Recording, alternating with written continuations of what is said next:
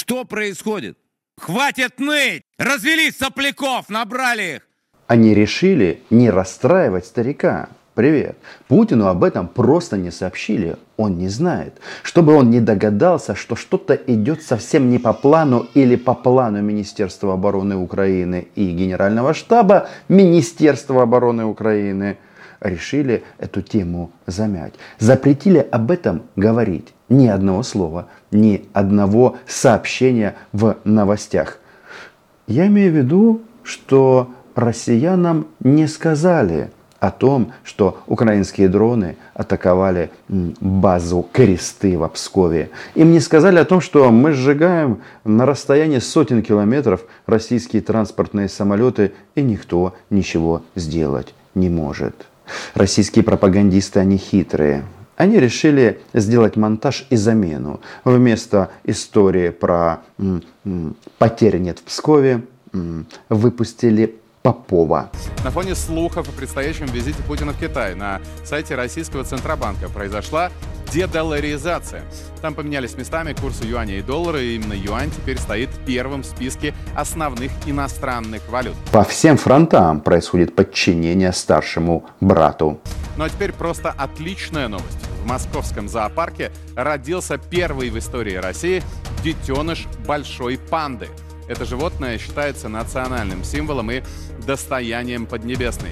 Родители малыша Жуи и Дин-Дин приехали в Москву из Китая 4 года назад. И гляди-гляди объявят территорию России исконно китайскими территориями, ну как минимум до Урала. Ну а эти две панды станут а, правителями а, пока еще российской столицы. Это все цена войны. Согласны? Подписывайтесь на мой YouTube канал. Хотя, справедливости ради, был один смелый человек на болотах, который не побоялся сказать о том, что прилетели украинские дроны и сожгли а, авиацию ВКС Российской Федерации. Он был смелым не очень долго, до того момента, пока из Кремля не дернули его за ниточку, которая привязана к его языку. Но то, что сказано, то сказано. Но если мы с беспилотниками не можем справиться, как мы будем с F-16 справляться? Мы не понимаем, что их наводят обслуживающие и принадлежащие странам НАТО аэрокосмическая группировка? Мы боимся ее уничтожить? М-м. А они не боятся. Они не боятся бить по нам. Не боятся. Владимир Рудольфович Мудозвон ведет себя как мудозвон. Но смотрите, что он делает? По факту этот человек крошит батон на великого Владимира Путина. Что этот идиот на себя напалил? СССР то есть СССР. Кто создал Советский Союз? Владимир Ленин. Кто создал Украину? В понимании Владимира Путина тоже Владимир Ленин. То есть пиарят они в данном случае очень странных и неоднозначных личностей в российской, ну и объективно нашей истории. Значит, а, язык заставили прикусить всех российских пропагандистов. Ни одного слова больше в федеральных эфирах на эту тему не звучало. Кстати, насчет истории. А, над Путиным издевается не только Соловьев, но и депутаты Госдумы. Петр I не является героем для Украины, Екатерина не является героем для Украины. Это давно уже они провозгласили националисты. Но дело в том, что Украина-то создана на самом деле усилиями вот территориально той самой Екатерины Великой. Затулин, еще тот украинофоб, вышел на очень скользкую дорогу. Он, наверное, забыл, что в России может быть один историк. Его зовут Владимир Маньяк Путин. А если кто-то начинает с ним спорить, то значит он отправляется за решетку как реконструктор. Значит, насчет дронов и F-16. Ведь а, Владимир Мудозвон все-таки кое-что понимает. А почему он так бесится? Они наверняка объявят всеобщую мобилизацию, будут готовить новую армию, им дадут дальнобойную артиллерию, им дадут авиацию в 16, их будут готовить э, к новому наступу э, уже следующей весной. То есть э, НАТО свернуть не может. То есть они на это поставили все. И здесь иначе вопрос, а будет ли НАТО э, как таковое. Мудозвону снова хочется уничтожить НАТО. Хочется, но не может. Нравится, не нравится. А если ты себя ведешь таким образом, то ты похож на человека или на политика с динфункцией. То есть, а, когда у тебя желание есть, а возможности нет. А, про самолеты понятно. Значит, они летят, а будем бомбить. Значит, мудозвон, пока ему не закрыли рот, он сделал ряд заявлений в части, в части ведения войны. А после того, как мы сожгли базу кресты в Пскове. Поставили крест на Пскове. Звучит? Звучит. Мощнейшая атака. Почему она была возможна? Откуда она произошла? Есть потери у нас военно-транспортной авиации. Что очень плохо. Цели были разведаны.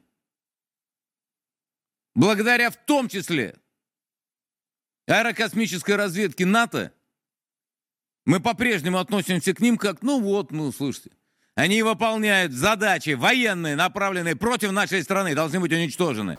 Россияне, большой вам украинский привет. Дело в том, что подходы, если драка неизбежна, можно и нужно бить первым, это же касается не только мстительного маньяка. Оказывается, а, ваши оппоненты, враги, все могут быть а, все могут быть первыми. Мудозвон, кстати, со своим радиоактивным пеплом и угрозами европейским столицам уже доигрался. Соединенные Штаты перебрасывают в Великобританию две эскадрильи F-35. Да, они могут нести ядерное оружие. И не только ядерное. А как вы хотели? Вы думали, что будете угрожать всем нон-стоп и ничего не будет? Не будет никаких последствий? Между прочим, вот даже в эфирах а, вот этих вот топ-российских нацистов начали происходить некоторые изменения. Значит, если мудозвон хочет ядерной войны... Ой! Это приведет к тому, что мы впрямую столкнемся с НАТО. А сейчас мы в кривую сталкиваемся с НАТО. Если уж воевать, то воевать. Вчера все, ой, как же мог генерал Гурулев сказать у Соловьева тактическим ядерным оружием. Хватит ныть! Развели сопляков, набрали их. Хочешь спорить с Карагановым? Собрался и пошел на фронт. Покажи, как ты можешь без ядерного оружия. Таганов это еще один кремлевский идиот, кремлевский старец, который решил начать ядерную войну, чтобы победить в войне и закончить ее. Значит, победа по принципу деэскалация через эскалацию. Начинаем ядерную войну на тактическом уровне, и Запад обязательно испугается. Но, как говорится, это не точно. Вопрос в следующем. Значит, пока мы дозвон требуют ядерной войны, а группа депутатов Госдумы, вполне возможно, депутатов Госдумы заговорщиков, заговорили о мире, о переговорах, о перемирии. Мне кажется, как-то это странно. Слушайте, они говорят, что у нас ничего не получается с контрнаступлением. А, вообще доблестная армия всех сильнее, она же Красная, она же Ленинская, она же Екатерины II. Но тему перемирия и прекращения огня кто поднимает? Депутаты-заговорщики. Что касается э, готовности или неготовности к тому, чтобы вести серьезные переговоры, то вокруг этого происходят маневры маневры, чем-то напоминающие попытки в, в эпоху парусных флотов выиграть ветер для того, чтобы занять более выгодную позицию. Э, представители украинского режима говорят о том, что без тактических успехов они не могут вообще даже мыслить э, приступить к переговорам. И одновременно утверждают, что уж с Путиным-то нам запрещено законодательно вообще переговариваться. То есть они делают невозможным, пытаются свести к невозможности любую попытку э, подтолкнуть их к переговорному процессу. Со своей стороны и мы должны признать, что без серьезных успехов, без перехода от обороны к наступлению, мы не можем рассчитывать на выгодные для нас условия любого прекращения огня или любого перемирия. Оно может быть востребовано, но для того, чтобы его добиться, надо напрячь силы. В Пскове так и произошло. Мы немножечко напряглись, а потом напряглись на болотах. И говорить о прилетах украинских дронов банально запретили на российском телевидении. Но м, россияне все знают. Значит, ну какие слова? Перемирие, переговоры. А, Вы слышали, чтобы кто-то о перемирии и переговорах а, говорил со стороны украинской власти? Я не слышал. А, Кто-то на Западе об этом говорит? Дед всея Украины Джозеф Байден говорит? Да нет, он время от времени посылает нам боеприпасы, э, снаряды, а, ракеты, бомбы. Все как, э, все как мы любим. В Европе из тех, кто сейчас у руля, об этом кто-то говорит? Тоже не говорит. Так кто тогда разгоняет тему переговоров?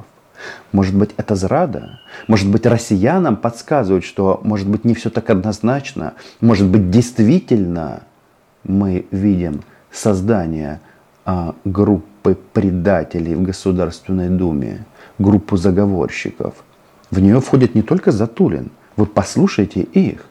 Между прочим, Женя Скобеев, он же по, документов, по документам Женя Попов, он тоже за переговоры.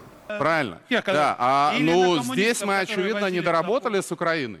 Да, там э, мы, собственно говоря, и с э, этими газовыми войнами, наверное, какие-то там ошибки допускали. Может быть, и нужно было с точки зрения экономики притягивать их к себе. Мы пытались, но видите, что произошло. Поэтому тут надо свои ошибки тоже шансов, искать. Потому что изначально был исправлять. избран Я жил на Украине с 2003 по 2007 год. Сейчас и тогда то же самое. Конечно. Просто те настроения, которые пытались маргинализировать, сейчас стали э, Доминантой, да. просто абсолютной э, структурой общества. Вот и все. Но все это было и тогда.